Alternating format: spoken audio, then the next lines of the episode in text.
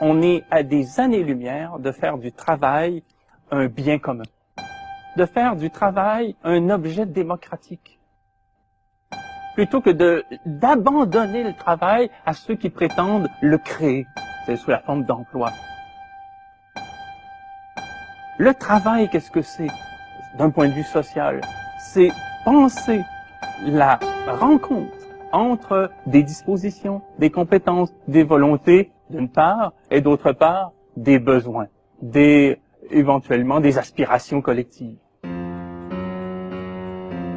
Mais on n'en est pas là du tout. On en est à dire à des gens, voilà, vous allez vous conformer à une entreprise qui a pour viser, surtout quand il s'agit d'une multinationale, pour viser de satisfaire des actionnaires. Et on se trouve à faire n'importe quoi, à faire des, des, des tâches tout à fait absurdes. Vous avez un ingénieur qui va confectionner un matériau qui est destiné à se briser parce qu'on est dans l'ère de l'obsolescence et de la défaillance programmée. Vous avez des, des, designers qui vont imaginer une façon de d'installer un bain tourbillon dans un jet pour un oligarque qui a les moyens de se le payer. Vous allez avoir des euh, pharmacologues qui vont concevoir des médicaments pour des malades imaginaires qui ont un pouvoir d'achat, tandis que des indigents qui sont vraiment dans le besoin, eux, n'y auront pas droit. Et ainsi de suite, ainsi de suite. Des sociologues qui font des recherches sur le public des casinos parce que le bailleur de fonds vient de cet horizon-là. Et donc, on est face à un monde qui nous condamne à la médiocrité, c'est-à-dire à une absence de réflexion sur le sens même de ce qu'on fait. Et en plus, il faudrait être de bonne humeur. En plus, on nous dit qu'il faudrait se sentir responsable, qu'il faudrait par nous-mêmes deviner quelles sont les attentes des employeurs, essayer de s'y conformer sans même que l'employeur ait à prendre ses responsabilités par rapport à son autorité, qu'on fasse comme si on était dans une sorte d'horizontalité joyeuse où tout le monde tire dans la même direction pour censurer une chose qui est le rapport d'autorité qui existe bel et bien entre un employeur et un employé. Euh, et tout ça avec le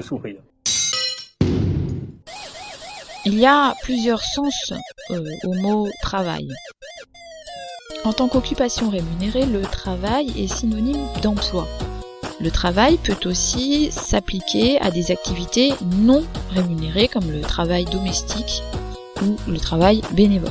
En économie, le travail est un des facteurs de production avec le capital et la terre fourni par euh, des employés en échange d'un salaire, il est organisé et dirigé vers la réalisation de biens ou de services. Le travail est l'un des éléments d'appartenance d'un individu à la société. Mais selon les points de vue, il est perçu comme un devoir moral et social ou à l'inverse comme une exploitation et une aliénation. En sociologie, le travail est l'ensemble des activités humaines répétitives, pénibles, non gratifiantes et réalisées dans la contrainte. En matière artistique, le travail désigne une œuvre en cours de création, ainsi que l'ensemble des œuvres d'un artiste. En obstétrique, le travail est synonyme d'accouchement entre les contractions et la délivrance. Et en physique, le travail est le produit de l'intensité d'une force par le chemin parcouru. Alors, à quoi sert le travail? L'homme est inadapté à la nature. Pour y vivre, il doit la transformer agir sur son environnement. Cet effort produit pour simplement rendre possible les conditions de vie, voilà ce que dans un premier sens dynamique nous pourrions appeler travail. Pour améliorer son existence, l'homme doit accepter ce face-à-face avec la nature, cette lutte de chaque jour avec ce milieu qui lui résiste.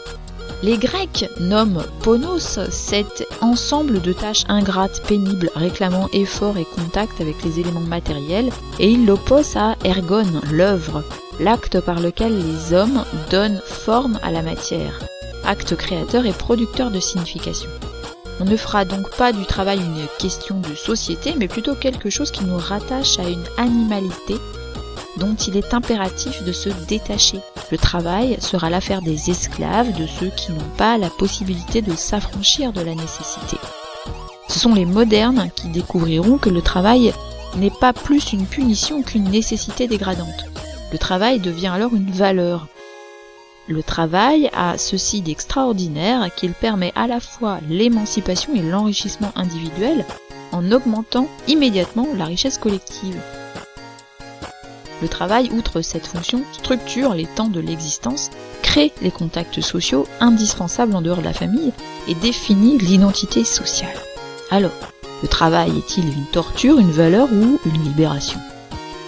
Les hasards plus ou moins objectifs de l'histoire de la langue française on fait d'un instrument de torture inspiré d'un outil du maréchal Ferrand, le tripalium, l'origine du mot que nous employons usuellement sans nécessairement songer à l'idée de souffrance qui s'y trouve pourtant déposée par l'étymologie. Encore que.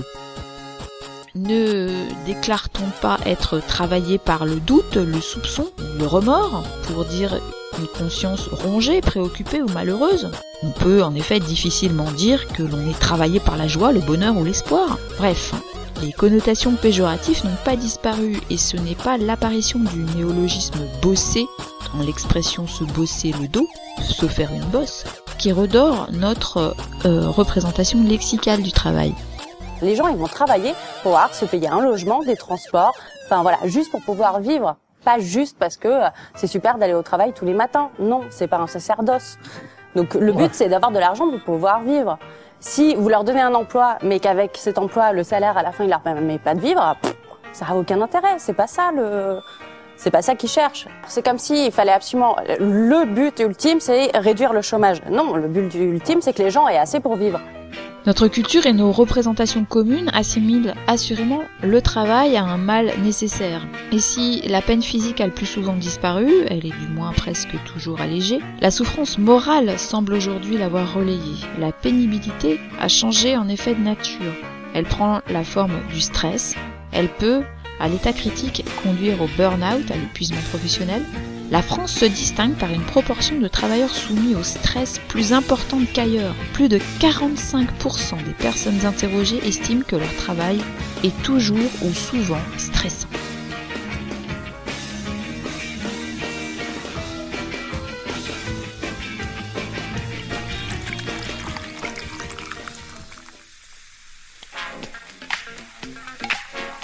le travail disparaît. Le travail disparaît, le travail s'en va. Et c'est une chose qu'on a voulu.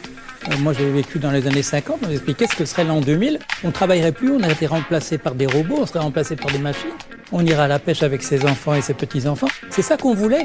Pourquoi? Parce qu'il y avait du travail extrêmement monotone, il y avait du travail extrêmement dangereux. Euh, c'était un travail qui épuisait les gens, qui faisait qu'ils devaient s'arrêter de travailler à 40 ans et à 50 ans. On a voulu ça. On n'a pas pensé en même temps que les gens, la plupart des gens, ceux qui ne reçoivent pas simplement leur argent du capital, c'est-à-dire en faisant travailler les autres, que les autres, il faut que qu'ils aient des revenus. Si on veut que la machine économique fonctionne, il faut que les gens puissent acheter des produits. Le travail disparaît, c'est une chose qu'on voulait. Qu'est-ce qui s'est passé? Sismondi, un des inventeurs du socialisme, un Suisse, il dit la chose suivante.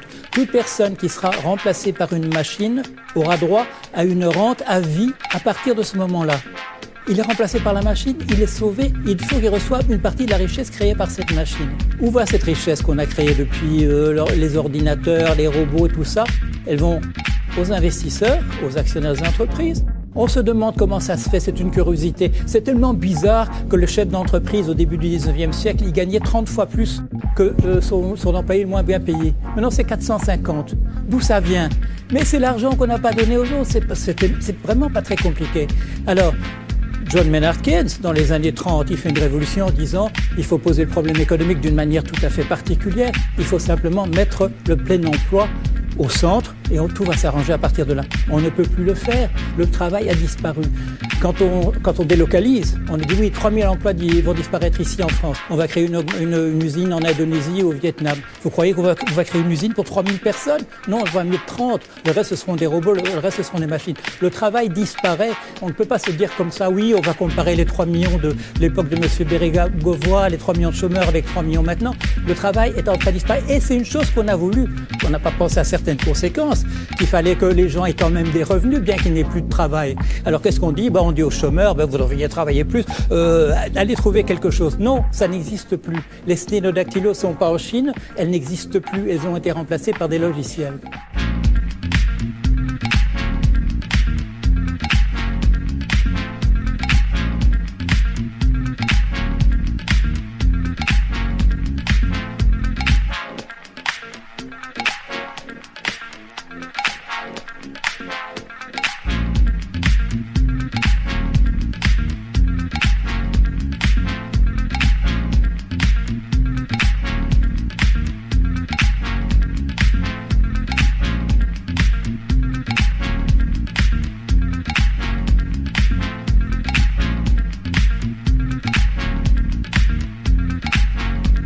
La première partie du chapitre sur le travail est finie pour aujourd'hui. Euh, les extraits que vous avez entendus, c'était des bouts de l'émission Ce soir ou jamais avec euh, Alain Degnaud, Titrou Lecoq et Paul Jorion. Et la musique, c'était Ligeti, Gorillaz, Blur et Thomas Bangalter. Voilà, à la prochaine